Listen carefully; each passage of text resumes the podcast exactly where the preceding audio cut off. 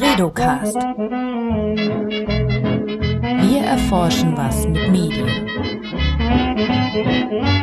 Hallo und herzlich willkommen beim Bredocast, dem Podcast aus dem Leibniz-Institut für Medienforschung in Hamburg. Ich bin Johanna Seebauer und dieses Format gibt Medienforscherinnen und Medienforschern die Möglichkeit, über ihre Arbeit zu sprechen und uns die Möglichkeit, ihnen dabei zuzuhören.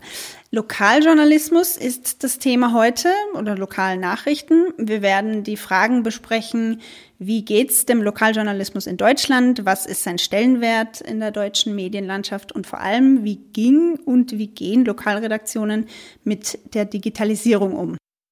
Zwei Gäste habe ich heute, die mit diesem Thema aus einer Forscherperspektive bestens vertraut sind. Professor Dr. Andreas Hepp vom ZEMKI, dem Zentrum für Medien, Kommunikations- und Informationsforschung an der Uni Bremen und Professor Dr. Wiebke Losen vom HBI, unserem Institut hier in Hamburg. Herzlich willkommen an euch beide. Hallo Johanna. Hallo.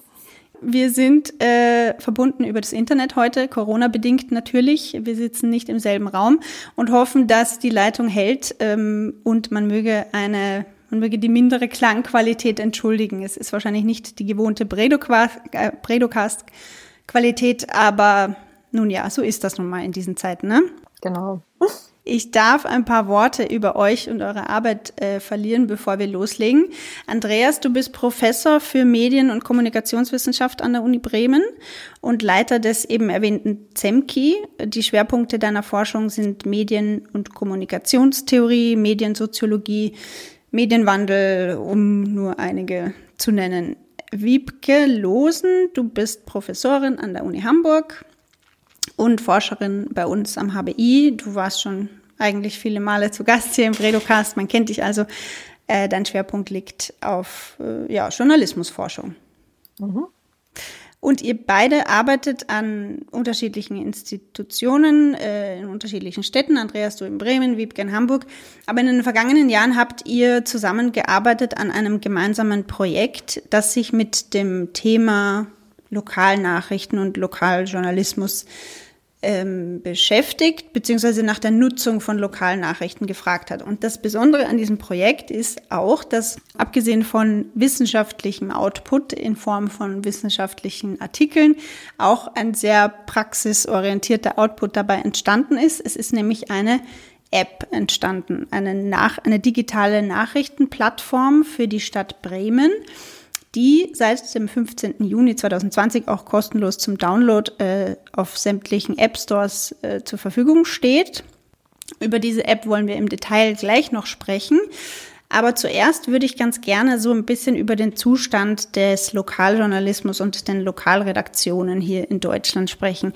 Wie würdet ihr denn sagen, wie geht's denn dem deutschen Lokaljournalismus gerade? Wer möchte anfangen? Ich, ich würde mal anfangen, ja. Ähm, also wenn du jetzt so auf die aktuelle Situation tatsächlich abziehst, wie geht's ihm gerade, äh, fällt die Antwort wie auch schon die Jahre davor wahrscheinlich ambivalent aus. Und dann sind wir vielleicht dann auch bei der Überleitung zu dem, mit, zu der Fragestellung, mit der wir mit unserem Projekt gestartet sind. Also aktuell kann man sicherlich sagen, durch die Corona-Krise gibt es eine erhöhte Nachfrage nach lokaljournalistischen Inhalten. Das berichten eigentlich auch fast durchgängig alle Redaktionen. So was man dann so lesen kann über gestiegene ähm, Nachfrage auf den Webseiten, aber auch Abschlüsse von Abonnements. Gleichzeitig aber eben auch ähm, den Wegbruch der Anzeigen ja, also mit dem, mit, äh, mit dem Wegbruch von Veranstaltungen und so weiter und, und diese ganzen Schiffs, die wir da in den letzten Monaten beobachten können, schlägt sich das natürlich voll durch und insbesondere dann in dieser Art und Weise auch auf den Lokaljournalismus, der ja sehr stark von Veranstaltungsberichterstattung beispielsweise auch lebt.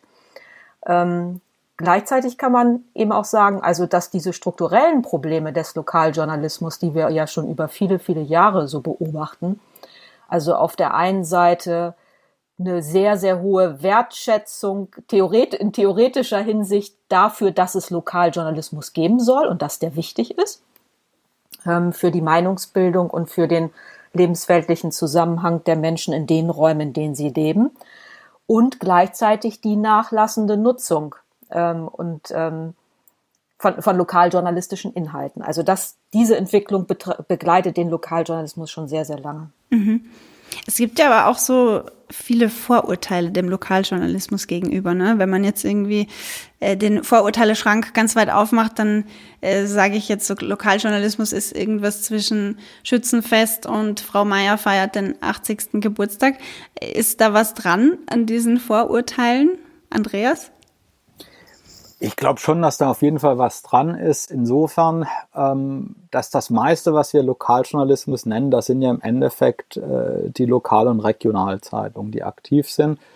Wenn man jetzt mal hier Radio ausklammert und die sind schon in einer Pfadabhängigkeit von zum Teil einem relativ traditionellen Denken, wie Lokaljournalismus auszusehen hat. Sie sind in, ja, letztendlich langjährige Zusammenhänge in der Stadt eingebunden und haben im Endeffekt Formate, mit denen sie zumindest einen Teil der Bevölkerung ganz zielgerecht vorbei steuern. Insbesondere wenn man jetzt an jüngere Menschen denkt.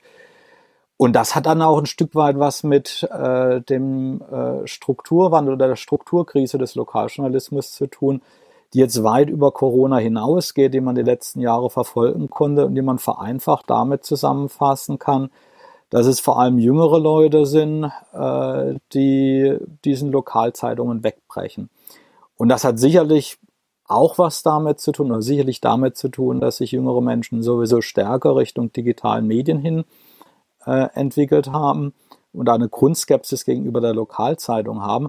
Aber es hat auch sehr, sehr viel damit zu tun, dass die äh, Lokalzeitungen in ihrer Pfadabhängigkeit gar nicht so richtig den Sprung in das digitale Zeitalter geschafft haben oder schaffen, weil sie immer wieder das, was Lokaljournalismus ausmacht, aus dem Blickwinkel ihrer Tradition, ihrer bisherigen Tätigkeit her sehen. Und das hat zwei Ebenen. Die eine Ebene ist das Inhaltliche, also dass es vielleicht an manchen Punkten gar nicht mehr die richtigen Formate sind, die hier produziert wird, werden. Und das andere hat zum Teil aber auch die Ebene der Verbreitungswege. Also ähm, das, was auch digital genutzt wird, das ist im Endeffekt eine Verlängerung der Zeitung. Also die Idee, sowas wie ich, ich nutze das Digital als Distributionskanal für die Zeitung, aber nicht die Bereitschaft, sich auf eine ganz andere Welt einzulassen. Und damit kommt man dann schon langsam bei den Problemen an, die der Ausgangspunkt für das Projekt gewesen sind, um das es hier heute geht. Was sind denn so traditionelle Formate, von denen ihr da gerade gesprochen habt, die den, den Lokaljournalismus ausmachen? Also wenn ich da mal weitermachen kann, ja, da sind die klassischen Nachrichtenformate, wo über Lokalpolitik berichtet wird, wo im Endeffekt sehr stark auch aus Institutionenperspektive berichtet wird, wo die Menschen in der Stadt vorkommen dann als, ich sag mal, die Leute, die an irgendwelchen Dingen teilnehmen, aber die, wenn dann in bestimmten Interviewformaten zu Wort kommen. Also im Endeffekt hat sich in der Art und Weise, wie der Lokaljournalismus berichtet, in den letzten Jahren erstaunlich wenig getan. Und das führt dazu, dass es viele, viele gerade jüngere Menschen sehen, die sich in den Formaten gar nicht mehr wiederfinden. Also das ist so ein Punkt, den auch unsere Forschung gezeigt hat, ganz konkret in Bezug auf Bremen. Und das heißt nicht, dass die jungen Leute kein Interesse hätten an dem, was in der Stadt passiert. Ähm, es heißt aber, dass die Art und Weise, wie das Ganze auftaucht, nicht unbedingt dem entspricht, ähm, wie sie es gern hätten. Gleichzeitig ist es auch so, dass ähm, einzelne Vereine, Bürgerinitiativen, Stadtteilinitiativen und so weiter und so fort sich nicht aufgehoben fühlen in dem klassischen Lokaljournalismus. Also das eher als Schwierigkeiten sehen, da mit ihren Perspektiven zu Wort zu kommen. Also auch da hat man so eine gewisse Entfremdung. Und ähm, ja, letztendlich führt das insgesamt zu einer Situation, wo der Lokaljournalismus vielleicht gar nicht mehr die Art von Stadt, Stadtöffentlichkeit trifft, die wir heutzutage haben es ist ja auch schwierig, so auf so einer sehr allgemeinen Ebene, wenn wir das jetzt so beschreiben, ähm, kann man das, denke ich, durchaus so sagen. Das heißt ja gleichzeitig aber nicht, dass es nicht auch andere Initiativen gibt, ähm, Medien, die sich aufmachen und versuchen, Dinge anders zu berichten. Also auch Datenjournalismus gibt's auf lokal bezogener Ebene oder städtisch bezogener Ebene Initiativen, wenn man jetzt beispielsweise an Projekte in Berlin denkt. Es gibt hyperlokale Blogs oder sowas, aber das sind eben auch viele äh, Initiativen, die, die ähm, am, am Rande, ähm, in Anführungsstrichen, eher der traditionellen Angebote entstehen. Ne? Also du, dies nur noch mal so als Ergänzung, dass wir nicht so ein ganz super düsteres Bild zeichnen dessen, was es an Angeboten gibt. Also es gibt schon auch eine, eine große Vielfalt, aber grundsätzlich kann man, denke ich, schon sagen, dass ähm, gerade, wie Andreas auch am Anfang gesagt hat, bezogen auf ähm, regionale Zeitungen, vieles doch beim Alten geblieben ist, was das, die Art des Angebots mhm. betrifft. Das heißt, es fällt so ein bisschen aus der Zeit, wie lokale Medienhäuser, vielleicht kleinere Medienhäuser auch äh, gerade agieren. Wie müsste es denn aussehen, ähm, um der heutigen Zeit zu entsprechen? Na, es kommt ja immer so, es kommt ja stark auf die Zielgruppen auch an, beziehungsweise die Publika, die man da anspricht, ne? Und äh, die sind jetzt bei Regionalzeitungen eben im Allgemeinen oft nicht die jungen Leute, wie Andreas ja schon gesagt hat. Ähm, also da geht's immer um die Balance und das hört man eigentlich ja auch aus allen Medienhäusern. Auf der einen Seite das Angebot, was wir machen für die Leute, die uns noch abonnieren. Und das Publikum, das jüngere Publikum, was wir eigentlich auch noch erreichen wollen, um das Überleben unsere, unseres Angebots zu sichern. Das ist ja immer der, einer der Hauptspagate, die es da gilt zu, zu überbrücken. Mhm. Aber es sind ja nicht die Themen. Ja, Andreas, du wolltest noch was sagen. ich wollte vielleicht noch ergänzen, ich meine, das war letztendlich die Frage, die jetzt Ausgangspunkt ähm, von dem Projekt auch gewesen ist. Also es hat ja den Titel Tinder die Stadt und ähm, für uns war das im Beginn einfach eine Metapher, zu sagen, im Endeffekt müsste im Lokaljournalismus was ähnliches passieren wie Tinder im Bereich der Dating-Apps äh, war. Nämlich man müsste mit einem ganz neuen Ansatz mal hingehen können oder hingehen, um die Dynamik, die in dem Feld eigentlich da sein kann, neu zu erproben. Das war für uns am Anfang eine Metapher in dem Sinne, wir wussten auch gar nicht, was das ist. Aber wir hatten eine Idee, wie wir anfangen wollen. Und das war schlicht und einfach die Idee, als erstes mit äh, den Nutzerinnen und Nutzern ins Gespräch zu kommen, aber auch mit äh, den verschiedenen, wir haben es Kollektive genannt, also in verschiedenen Vereinen, Initiativen und so weiter und so fort, die sich in Stadt und Stadtöffentlichkeit einbringen wollen. Und da haben wir mit den verschiedenen äh, Personengruppen, Kollektivgruppen, Gruppendiskussionen geführt, genau über diese Frage, wie wäre es eigentlich in einer idealen Welt? Wie würden Sie sich vorstellen? Ähm, gerade das ist eine Rahmensetzung, die wir gegeben haben, gerade wenn man sich in, wenn man sich in das Digitale hineinbewegt. Und da war für uns das Interessante, dass praktisch niemand gesagt hat, ja, wir wollen einfach die Verlängerung unserer Lokalzeitung ins äh, Digitale haben, sondern worum es ging, was die Vision der Leute waren, war eigentlich was ganz anderes. Und das war vereinfacht formuliert die Idee, naja, es müsste sowas geben wie eine Plattform, wo alles zusammenfließt, wo man ein Stück weit auswählen kann, auch das, was einem interessiert, wo man aber trotzdem mitkriegt, äh, was in der Stadt selbst passiert, ähm, wo man Zugriff auf die unterschiedlichen Inhalte verschiedener Medien, aber auch verschiedener anderer Kollektive hat und wo das Ganze nicht in der Hand von irgendwelchen Datenkraten ist, ähm, also wie zum Beispiel jetzt äh, Facebook, Instagram äh, und so weiter und so fort. Das war eigentlich so eine Vision, die äh, über die verschiedenen Gruppen hinweg, mit denen wir gesprochen haben, relativ konstant gewesen ist. Und das ist eigentlich, wenn man sich jetzt mal anguckt, was im Lokaljournalismus passiert, das Gegenteil von dem, was da vorhanden ist. Also das, was wir typischerweise haben im Lokal-Regionaljournalismus, das ist in der Pfadabhängigkeit etablierter Nachrichtenhäuser, Nachrichtenorganisationen. Ja, die wollen praktisch ihren Lokalsender, Radiosender ins Digitale bringen. Die wollen ihre äh, Zeitung ins Digitale bringen. Ähm, und dadurch, dass sie so in dieser Pfadabhängigkeit sind, des Denkens im Sinne der eigenen Marke, äh, der Positionierung des eigenen Angebots im Digitalen, haben wir überhaupt gar keine Situation gehabt, wo was vollkommen Neues aufkommt. Und die Idee von diesem Projekt war oder ist schlicht und einfach, ähm, in einem regen Austausch auch mit den verschiedenen Gruppen in Bezug auf eine Stadt, in dem Fall Bremen, einfach dieses Neue mal auszuprobieren. Als Experiment. Ja, kann diese Vision, die überhaupt da ist, funktionieren? Und aus unserer Sicht ist das ein großes Sozialexperiment, ja, weil es geht nicht nur einfach um die Plattform, es geht nicht einfach nur um die App, sondern es geht eigentlich insgesamt um diesen sozialen Prozess, der damit zusammenhängt, äh, sowas zu erproben. Mhm. Also man kann vielleicht sagen, dass, dass wir, ähm, Andreas hat jetzt oft das Benor Wort Fahrtabhängigkeit benutzt, unsere, ich sag mal, privilegierte Position als ähm, ähm, Beobachter dieser ganzen Konstellation, über die Andreas gerade gesprochen haben, ausgenutzt haben oder uns zu Nutze gemacht haben, gesagt haben, okay, hier gibt's ganz viele unterschiedliche Interessenlagen, wenn es um Stadtöffentlichkeit geht, aber auch ganz viele geteilte Meinungen darüber, was wichtig an Stadtöffentlichkeit ist und am öffentlichen Diskurs, gerade im städtischen Bereich.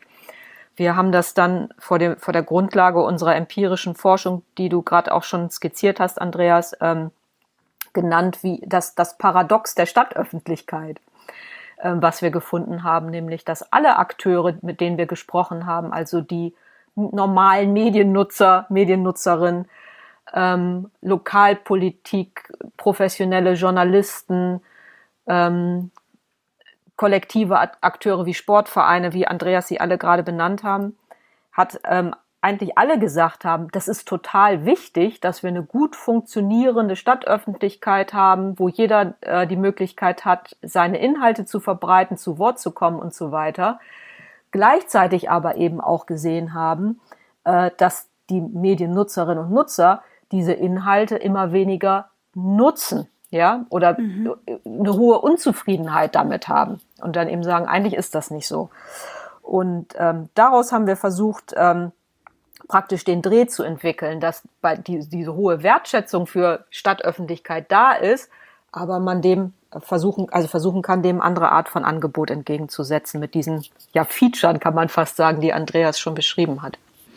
Ähm, ich, mir, mir fällt jetzt gerade ein, ein Satz ein, Wiebke, den du mal gesagt hast bei einem Vortrag vor, ich glaube, das war bei den ähm, beim Hamburger Mediensymposium vor zwei Jahren. Da hast du dieses, hast du äh, auch über dieses Projekt schon geredet, das mhm. damals noch äh, im, im, Prozess war.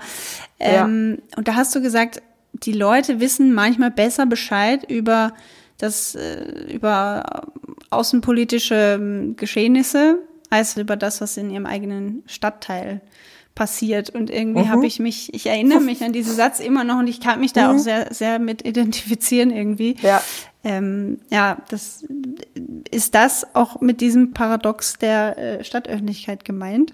Ich, ich glaube, ja, ich würde sagen, im Nachhinein habe ich das wahrscheinlich auch gemeint. Da habe ich nicht großartig drüber nachgedacht in dem Moment, sondern das war für mich auch eine sehr plastische Beschreibung dessen, was wir da gefunden haben in den Gesprächen aber auch, was man ja aus, von sich selber, an sich selber beobachtet und auch im Freundes- und Bekanntenkreis, ja. Das ist einfach, ich, das Bild haben wir, glaube ich, alle noch so vor Augen. In der Zeit, wo ich noch zu Hause gewohnt habe, meine Eltern haben wacker den Lokalteil gelesen wann hab, und der Zeitung, die wir da auf dem Küchentisch hatten, der Kreiszeitung. Ähm, ich habe da eigentlich nie die Nase reingesteckt in der Zeit, als ich da zu Hause nee. gewohnt habe. Das heißt, meine, nee, also meine Information, also heute würde man ja sagen, ja, die überhält man aus sozialen Medien, ja, oder über Freunde und Bekannte. Äh, da erfährt man dann, was, was schon wichtig ist. Das war bei mir in dem Alter auch nicht viel anders. Das heißt, diese soziale Komponente, äh, die die Nachrichten im breitesten Sinne ja auch haben, zu wissen, was die anderen wissen, ist im lokalen Bereich ja auch nochmal wichtig und verbindet dich mit der Community, in der du da lebst, nochmal auf eine andere Art mhm. und Weise. Und darüber gibt's eigentlich fast keine geteilten Meinungen. Und trotzdem gibt es diesen schweren Stand des institutionalisierten Lokaljournalismus, wenn man mal so will. Mhm. Ja? Ich möchte ganz kurz noch ein paar Rahmendaten erwähnen über zu, zu eurem Projekt, das ihr jetzt schon äh, angefangen habt zu erklären. Das Projekt äh, Tinder die Stadt, softwarebezogene Szenarien zur Überwindung der Krise mediatisierter Öffentlichkeit in Stadt und Umland ist der äh, Titel äh, vollständig und das ganze Projekt wurde vom BMBF, vom Bundesministerium für Bildung und Forschung gefördert und es waren auch, also abgesehen vom ZEMKI und vom, vom HBI noch äh, das Institut für In Informationsmanagement in Bremen beteiligt, richtig? Mhm. Ja. Bin mir gerade nicht sicher, ob Andreas noch da ist. Ich bin da. Okay. Gut, dann ähm, lasst uns doch ähm, über diese App sprechen, die wir schon in der Einleitung erwähnt haben. Dieses Projekt Tinder die Stadt hat also nicht nur wissenschaftlichen Output produziert, sondern wirklich einen, ja, einen, einen praxisorientierten Output, nämlich eine, eine digitale äh, Nachrichtenplattform, die die Menschen auch tatsächlich äh, benutzen können. Und das ist relativ ungewöhnlich für ein sozialwissenschaftliches Forschungsprojekt. Man kennt das vielleicht eher so aus der Naturwissenschaft oder aus äh, dem technischen Bereich, wo in Forschungsprojekten irgendwelche Roboter entwickelt werden, die man dann auch tatsächlich benutzen kann. Mm, erklärt doch mal ein bisschen, wie, wie es dazu kam und wie war das für euch auch neu, sowas zu machen? Ich, ich fange mal kurz an. genau, ich fange mal kurz an, Andreas, äh, ja. und dann übergebe ich an dich. Ähm, absolut, ja, und, und absolut neu. Und ich würde auch sagen, für, für uns auch mit ein ganz entscheidendes Feature sozusagen, so eine Art von Projekt zu machen, wo von vornherein im Stand, Stadt äh, feststand, da soll eine App entwickelt werden und ich glaube, man verrät auch nicht zu viel, wenn man sagt, am Anfang war uns gar nicht so im Einzelnen klar, was das alles beinhaltet. Klar, wir haben ja Leute dabei, auch die, die sowas nicht zum, also solche Softwareentwicklung nicht zum ersten Mal machen, hast du gerade äh, erwähnt, die Kollegen aus Bremen. Aber selbst hat man ja, wenn man das noch nicht gemacht hat, eine sehr viel verschwommenere Vorstellung davon, was eigentlich Softwareentwicklung bedeutet und den Teil, über den Andreas vorhin gesprochen hat, also die empirische Nutzungsforschung, die da auch drin ist in Form von Befragungen, Interviews, Gruppendiskussionen oder so, das ist ja als unser tägliches Brot in, in der Forschung. Ähm, nicht zu sagen, dass das nicht aufregend ist, aber das ist das, wo wir die Routinen drin haben und was wir sowieso immer machen. Aber aus den Befunden dann ähm, abzuleiten und Softwareentwicklern an bestimmten Stellen dann zu sagen, so soll das Ding dann mal hinterher aussehen. Das haben wir abgeleitet als Feature ähm, für die Funktionalität einer solchen App. Das ist äh, absolut ungewöhnlich, zumindestens äh, für uns gewesen im Rahmen dieses Projekts. Das heißt, ihr habt davor einfach äh, empirische Erhebungen gemacht und die Ergebnisse daraus, also basierend auf diesen Ergebnissen, habt ihr dann diese App entwickelt. Das, genau, man muss sich glaub, das, das, als einen mehrstufigen Prozess er vorstellen. Andreas, erzähl mal. also ich glaube, das war, muss man sich einfach viel, viel verschränkter vorstellen.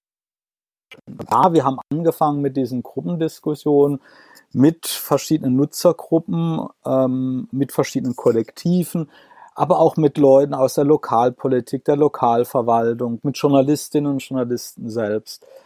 Ähm, gleichzeitig haben wir ähm, aber auch mit etwas begonnen, was man Co-Creation Workshops nennt. Also schrittweise Workshops, in denen Schritt für Schritt dann entwickelt wird, was in Anführungszeichen die App dann ist. Und ähm, ich glaube, um das Ganze zu verstehen, sind zwei Sachen wichtig, erstmal als Rahmensetzung. Also das, was wir jetzt als App bezeichnen oder was man als App nennt, das, was man dann runterladen kann jetzt, äh, in den verschiedenen Stores, das ist nur sowas wie das Gesicht des Ganzen. Was dahinter tickt, ist eigentlich eine Plattform. Und diese Plattform ist alles andere als trivial. Also da geht es nämlich darum, eine Plattform zu haben, in der sowohl Inhalte von verschiedenen Kollektiven zusammenlaufen kann, als auch Inhalte von etablierten Nachrichtenorganisationen, also beispielsweise sehr konkret Radio Bremen, bestimmten Regionalzeitungen und so weiter und so fort. All das fließt da rein. Ähm, wie das Ganze dann aussehen soll oder kann, das wussten wir am Anfang auch gar nicht. Ja, also wir hatten relativ schnell die Idee, es muss sowas werden wie eine, ähm, eine Plattform für alles, sage ich mal. Ähm, es war auch relativ schnell klar, äh, dass äh, die nicht eingeteilt werden darf in diese klassischen Ressorts, wie man es von der Lokalzeitung her kennt, sondern dass das über bestimmte Tags laufen muss, die stark auch an den Interessen dran sind der Leute. Wir haben dann schrittweise äh, den Namen auch entwickelt, also Molo News. Molo News steht ja für Moving Local, also das Lokale, was mich bewegt, aber auch wie ich mich in das Lokale einbringen kann, ähm, dass sich das Lokale weiter bewegt, aber auch die Bewegung in der Stadt. Das ist so ein bisschen das, was die äh, Plattform aufgreifen soll als, als Gedankengut. Und diesen eigentlichen Entwicklungsprozess, das war dann ein ähm, Prozess, der hat letztendlich zwei, zweieinhalb Jahre gedauert. Ähm, der fing an mit diesen Co-Creation-Workshops, wo wir mit zukünftigen Nutzerinnen und Nutzern gemeinsam erste Ideen entwickelt haben. Dann haben wir äh, zusammen äh, mit einer Berliner Software-Schmiede ähm, einen Prototypen entwickelt. Also Prototyp äh, ist, in so, also ist einfach eine äh, Web-App gewesen, die diese Ideen erstmals umsetzt, ähm, die jetzt aber nicht für den Alltagsbetrieb, für die Belastung des Alltagsbetriebs geeignet ist. Als wir dann alles erprobt hatten in diesem, über diesen Prototypen, ging es dann darum, die eigentliche Plattform äh, zu programmieren und die eigentliche App, die dann wirklich der Alltagslast äh, gerecht wird, die jetzt online gegangen ist. Also es war ein wirklich sehr, sehr langer Prozess und in diesem Prozess haben wir immer wieder über die Diskussion, was so eine Plattform ist, mit den verschiedenen Bezugsgruppen, erst dann schrittweise das entwickelt oder das geschaffen, was jetzt einfach da ist mit Molo News. Mhm. Am Anfang wusste das keiner der Beteiligten, außer dass wir gesagt haben, okay, wir wollen jetzt mal rein experimentell einen ganz anderen Weg gehen als es die etablierten Häuser gemacht haben.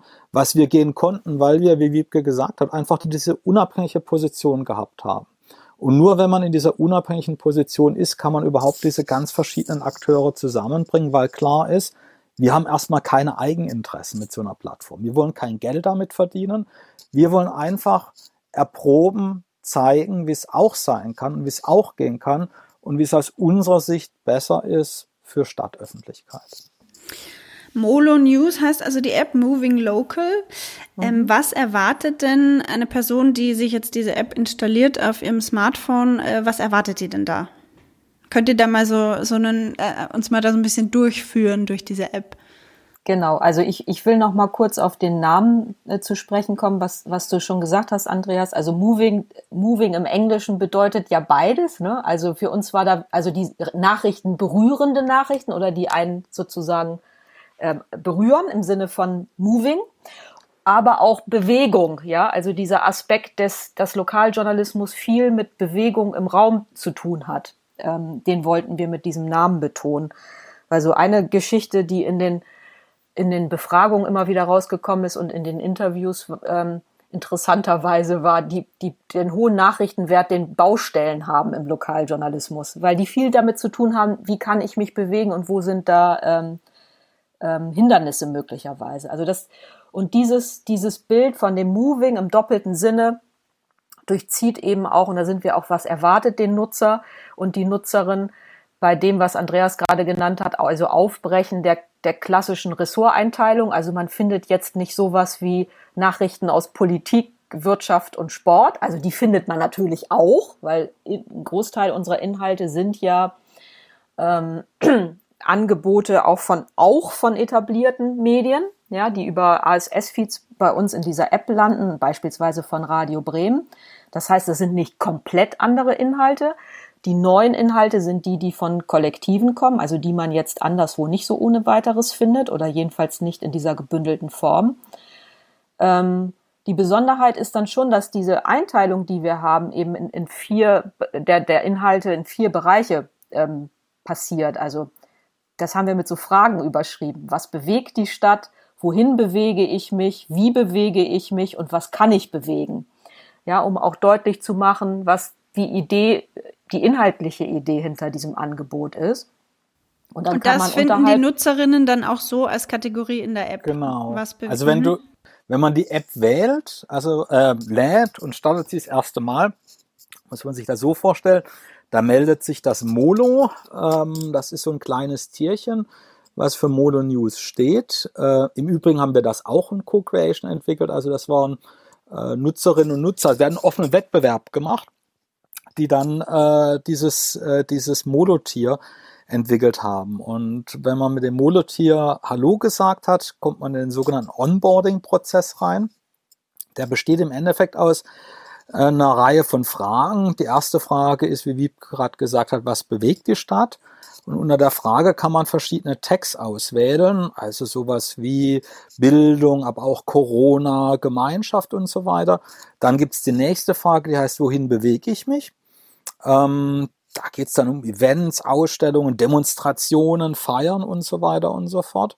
Dann kommt die Frage, wie bewege ich mich? Da geht es um Mobilität, also Auto, Baustellen ist bereits genannt worden, äh, Stau, öffentliche Verkehrsmittel. Und die letzte Frage ist, was kann ich bewegen? Da geht es ums Engagement im Bereich Kultur, Nachhaltigkeit, Politik, Soziales und so weiter. Und wenn man da die Tags ausgewählt hat, die einen selbst interessieren, kann man noch seinen Wohnort auswählen. Ähm, da geht es einfach dann um die Nachrichten, die in der Umgebung des eigenen Wohnorts sind. Und dann kann man nochmal auswählen, welchen etablierten Medien man folgen will. Also das sind praktisch unsere Kooperationspartner, beziehungsweise man wählt aus, welchen Kollektiven man folgen will. So, und aus diesen Informationen baut dann die App äh, oder baut das Backend, also die Plattform, den lokalen Nachrichtenfeed zusammen, den man kriegt. Zusätzlich gibt's da noch etwas, das nennen wir Hot News. Also das sind Nachrichten, die kriegt jeder. Egal, was die eigenen äh, Interessen sind. Und die Idee dieser Hot News ist zu sagen, ähm, es gibt Nachrichten, die sind so wichtig, äh, dass die einfach jeder in der Stadt haben muss. Ähm, die werden entsprechend von der Redaktion von uns markiert. Und die kriegt jeder in seinen Feed rein, egal welchen Themen er folgt, egal was seine Interessen sind oder ihre Interessen sind. So muss man sich das Ganze vorstellen. Okay, also die Nachrichten speisen sich aus äh, den Nachrichten von tatsächlich journalistischen Lokalredaktionen, aber auch aus anderen Quellen. Habe ich das jetzt richtig genau. verstanden? Genau. Und man kann genau. sich das selber so ein bisschen auch äh, kuratieren, was man, wie viel man von, von welchen Informationen haben genau. möchte. Also das musst du dir im Prinzip wie Twitter vorstellen, mhm. wo du ja auch entscheidest, welchen Quellen du da folgst. Ne? Also das ist ein Element da drin. Mhm. Mhm. Und wie war da eigentlich die, die, diese Verhandlungsgespräche mit den, mit, mit den Partnern? Dann waren da die Leute aufgeschlossen für diese Plattform oder hat, musstet ihr da viel Überzeugungsarbeit leisten? Oh, das sind also, in der Tat, das kannst du besser erzählen, Andreas, weil du viel an diesen Gesprächen vor Ort in Bremen teilgenommen hast. Ähm, aber also nach allem, was ich mitbekommen habe und an den Sachen, an denen ich auch beteiligt war und was man eben auch vorher ahnen konnte und wissen konnte, ist, dass Medien ja nicht gewohnt sind, ähm, ihre Produkt oder starken Vorbehalt darüber da, da in Bezug darauf haben, in welchem Umfeld sie ihre Angebote jetzt finden. Ne? Also das und das war bei den unterschiedlichen Akteuren ja auch unterschiedlich stark ausgeprägt. Willst du mal erzählen aus den ähm, Gesprächen, Andreas? Ja, ja also bis auf eine, einen, äh, einen Lokalmedienanbieter, will ich mal sagen, waren die anderen erstmal der Idee gegenüber ziemlich aufgeschlossen, muss man sagen. Also das heißt, äh, das, was wir dann präsentiert haben als erstes Ergebnis unserer Forschung, zu sagen, ey, was die Leute eigentlich wollen, ist was ganz anderes als da ist. Ähm, nämlich so vereinfacht von mit eine Plattform für alles, die aber gleichzeitig wirklich nur eine Plattform fürs Lokale ist ähm, und ein geschützter Raum ist. Das war erstmal sofort auch den äh, etablierten, für die Leute von den etablierten Medien einsichtig und sie waren da eigentlich früh sehr positiv dem gegenüber und dabei. Das Problem ist dann, oder der Challenge äh, ist das Kleingedruckte. Ja, also das heißt, ähm, will sagen, ähm, also auf zwei Ebenen. Also klar haben all diese Lokalmedien auch ihre Eigeninteressen. Also das heißt, es geht ja bei denen auch dann darum, dass erkenntlich wird, von wem das eigentliche Produkt herkommt und dass jetzt Leute, die über Mole News Nachrichten von den jeweiligen Leu äh, Medien lesen, dass das dann auch klar ist, dass das die Inhalte sind, die von denen ihren Surfern herkommen. Da haben wir, glaube ich, in Molo News eine extrem kreative Lösung gefunden. Also wir haben auf der einen Seite den Nachrichtenfeed, äh, den man über Molo News kriegt, den alle kriegen. Und gleichzeitig, wenn man dann detailliert äh, über die Nachrichten lesen will, gehen diese Nachrichten zwar auf in Molo News, aber da sind im Endeffekt, äh, kommen die dann von den Webseiten äh, der, der jeweiligen anderen Nachrichtenanbieter. Also wir nehmen in dem Sinne niemand anderem was weg. Wir sind praktisch, wenn man so will, ein Sprungbrett für alle. Auch da ist nochmal so ein großer Unterschied, glaube ich, wenn man gegenüber, also wenn man von zum Teil anderen Diensten spricht, äh, die, die in dem Bereich unterwegs sind. So, und dann haben gerade öffentlich-rechtliche ähm, äh, Anbieter wie jetzt Radio Bremen ähm, einfach auch nochmal juristische Constraints, ähm, die als öffentlich-rechtliches Angebot äh, ganz besonders sind. Also wo es dann wirklich auch viele Details gab, viele Gespräche gab, wie kann man das dann wirklich in so einer App abbilden, so dass wir mit dieser App überhaupt nicht an keiner Stelle gegen irgendwas äh, rechtliches verstoßen. Und das war jetzt aus unserer Sicht also ein irrsinnig konstruktiver Prozess. Also die waren wirklich alle dabei, sie haben sich alle immer Mühe gegeben, da Lösungen zu finden. Ähm, aber es muss einem auch klar sein, wenn man sowas macht, so eine Plattform entwickelt, ist die eigentliche, ich sage jetzt mal, Programmierung ähm, ja, eine, ein beschränkter Baustein. Ja. Also das Experimentelle dieser Plattform ist letztendlich eine Art Sozialexperiment. Also das heißt im Endeffekt, diese Situation, diese verschiedensten Unternehmen, die eigentlich normalerweise Konkurrenten zumindest in Teilen sind, zusammenzubringen zu einer geteilten Idee und da eine Situation entstehen zu lassen, dass denen klar ist, eigentlich ist es für alle besser. Ähm, das, das hat große Komponenten auch von einem Sozialexperiment. Und für uns selbst hat dieser Entwicklungsprozess auch dazu geführt, dass wir in viele Detailprozesse, Detailaushandlungsprozesse einen Einblick hatten, in die man so als Forscher eigentlich gar keinen Einblick hat, bis hin zu kuriosen Geschichten. Ja, also das letzte, die letzte kuriose Geschichte war mit Google. Ähm, äh, Google wollte uns erst nicht in den Store lassen mit dem Argument, ähm, wir würden Corona-Nachrichten verbreiten und äh, Google will keinerlei äh, Apps im Store haben, wo nicht zertifizierte Corona-Nachrichten verbreitet werden. Hm. Das was, ging was haben die jetzt mit Corona-Nachrichten gemeint? Also also was dahinter steht, ist, wovor Unternehmen wie Google Angst haben, ist, dass irgendjemand äh, Corona-Inhalte postet, der oder die in Anführungszeichen Fake News verbreiten ja. kann. Mhm. Wir haben natürlich so, auch den Hashtag Corona eingeführt, in die aktuelle, um die aktuelle äh, Berichterstattung dazu bündeln.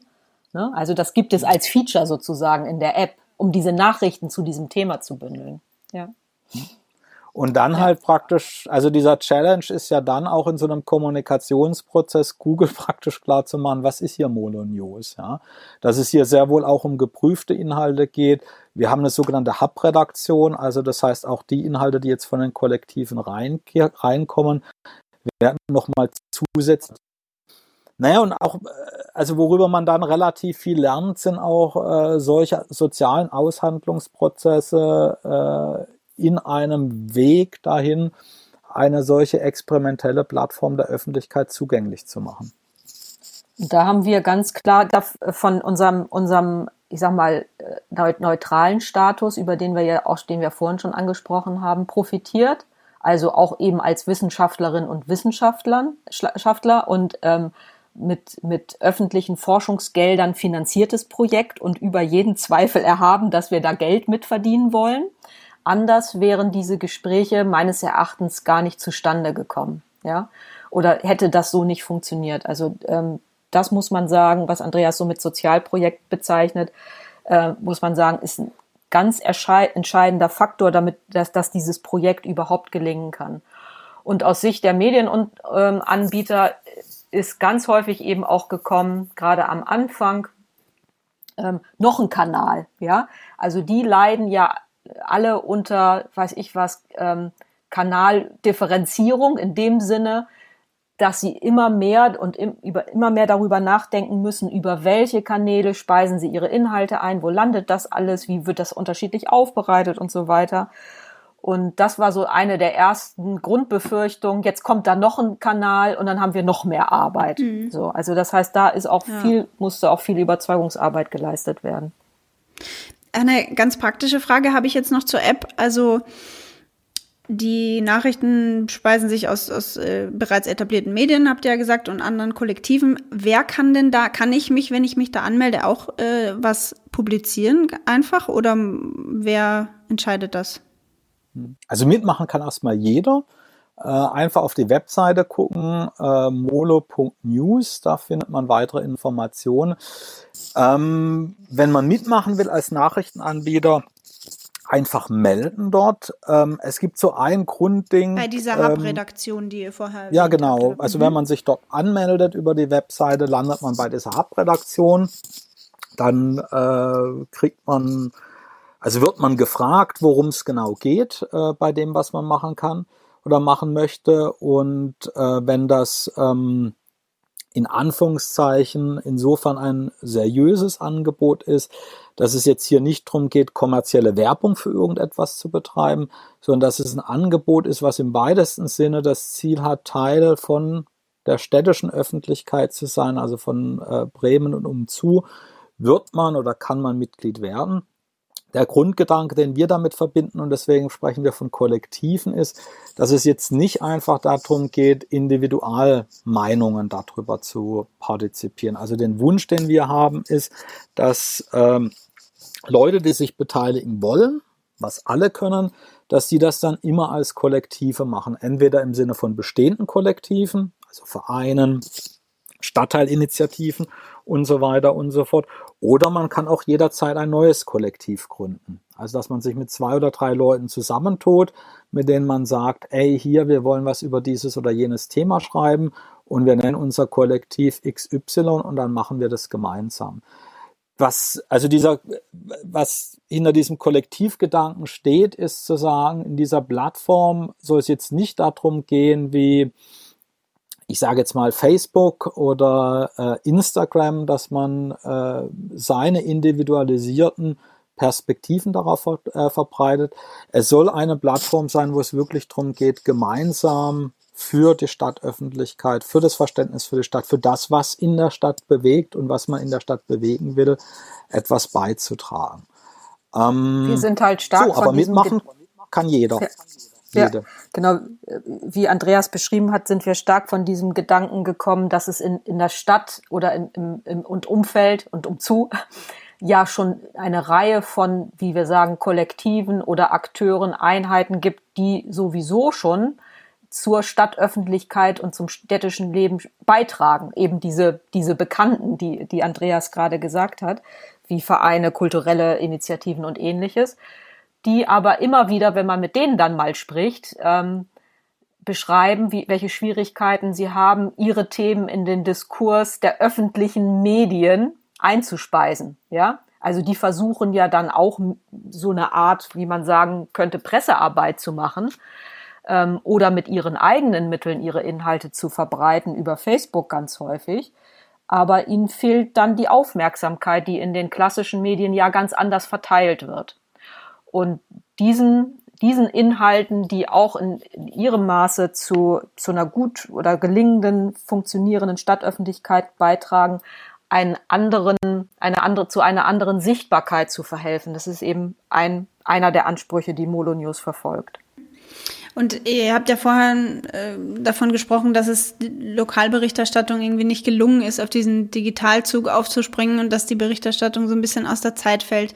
Inwiefern löst jetzt die App dieses Problem? Also, das, das ist eine Frage, die wir wirklich sehr, sehr intensiv diskutiert haben und immer wieder diskutieren, wo man natürlich auch sagen muss, die App äh, hat, schafft ja auch, ähm, also nicht komplett einen neuen Lokaljournalismus. Ja, die, sondern es sind ja auch viele Inhalte drin, die man, die eben aus, aus den etablierten Medien, die wir jetzt gerade zum Teil auch kritisiert haben für ihre Art, wie sie Berichterstattung auf lokaler Ebene machen, auch findet. Plus eben diese neuen Inhalte.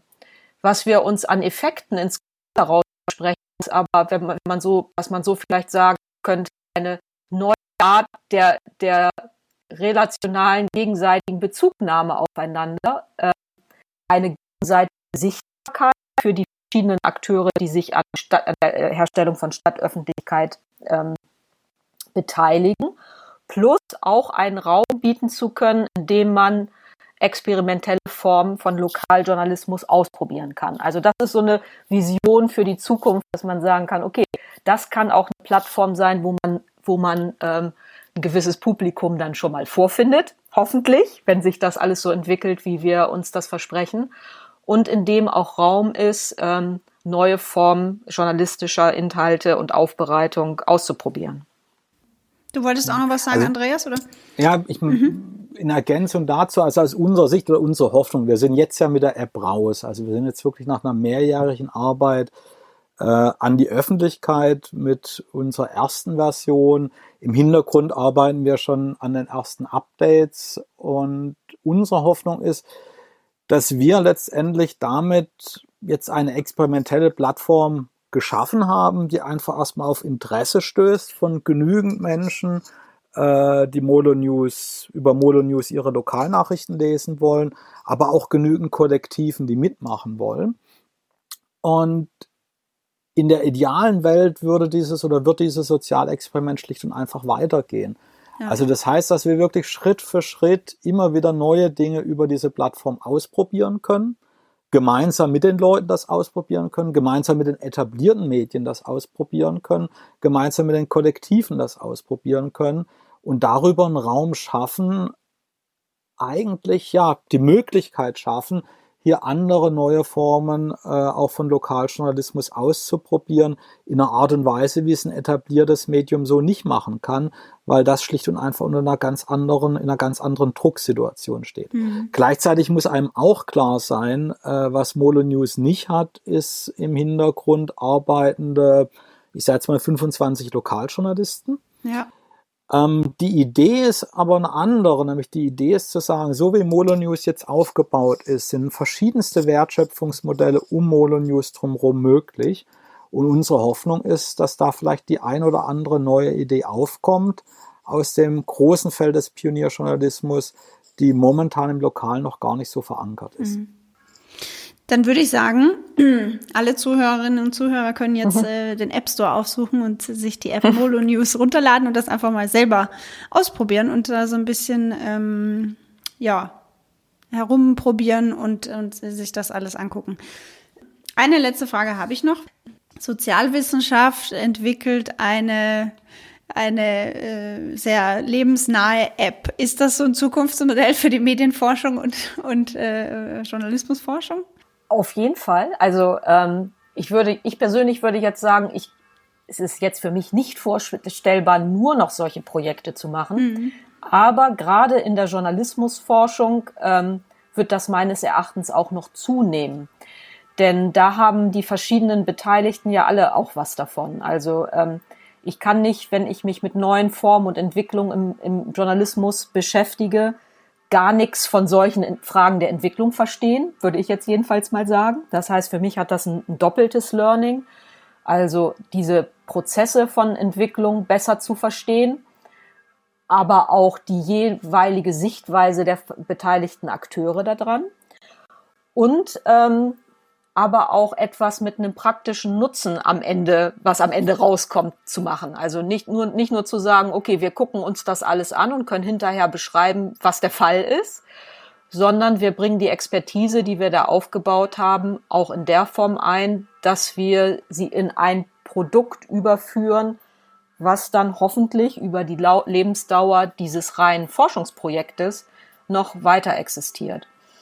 Und ähm, in wissenschaftlicher Hinsicht gibt es jedem darüber hinaus noch jede Menge Spin-offs. Das heißt, also wir haben neue Methoden kennengelernt, also was Andreas vorhin mit Co-Creation äh, bezeichnet hat, also neue Formen von methodischen Ansätzen, die man, ähm, also die, die Menschen, die man beforscht, auch in die Forschung mit einzubeziehen sozusagen und in die Entwicklung die man weiterentwickeln kann und auch noch im Rahmen von anderen Projekten sich vorstellen kann. Ja, also viele, viele, viele Aspekte, die ich denke, die uns noch weiter beschäftigen werden. Und ähm, ich habe auch schon im Rahmen eines anderen Projekts gemeinsam mit der Informatik über Softwareentwicklung nachgedacht und einzelne Features mitentwickelt. Da ging es um Analyse von Nutzerkommentaren, also ein ganz anderes, ein ganz anderer Anwendungsbereich. Aber auch da ähm, kann man sagen, kann man mit seiner wissenschaftlichen Expertise gut dazu beitragen zu sagen, was soll solche Software denn eigentlich können und worauf sollen wir achten? Also wenn man jetzt auch oder an News Recommender Systeme denkt, also Nachrichtenempfehlungssysteme, wo es eine, den Anspruch gibt zu sagen, die sollen ja auch vielfältig empfehlen und um dann eben nicht in so eine Filterbubble zu führen. Da ist sozialwissenschaftliche Expertise gefragt, zu sagen, okay, was verstehen wir denn eigentlich unter Vielfalt und wie, wie kann man daraus ein Software-Feature machen sozusagen. Mhm.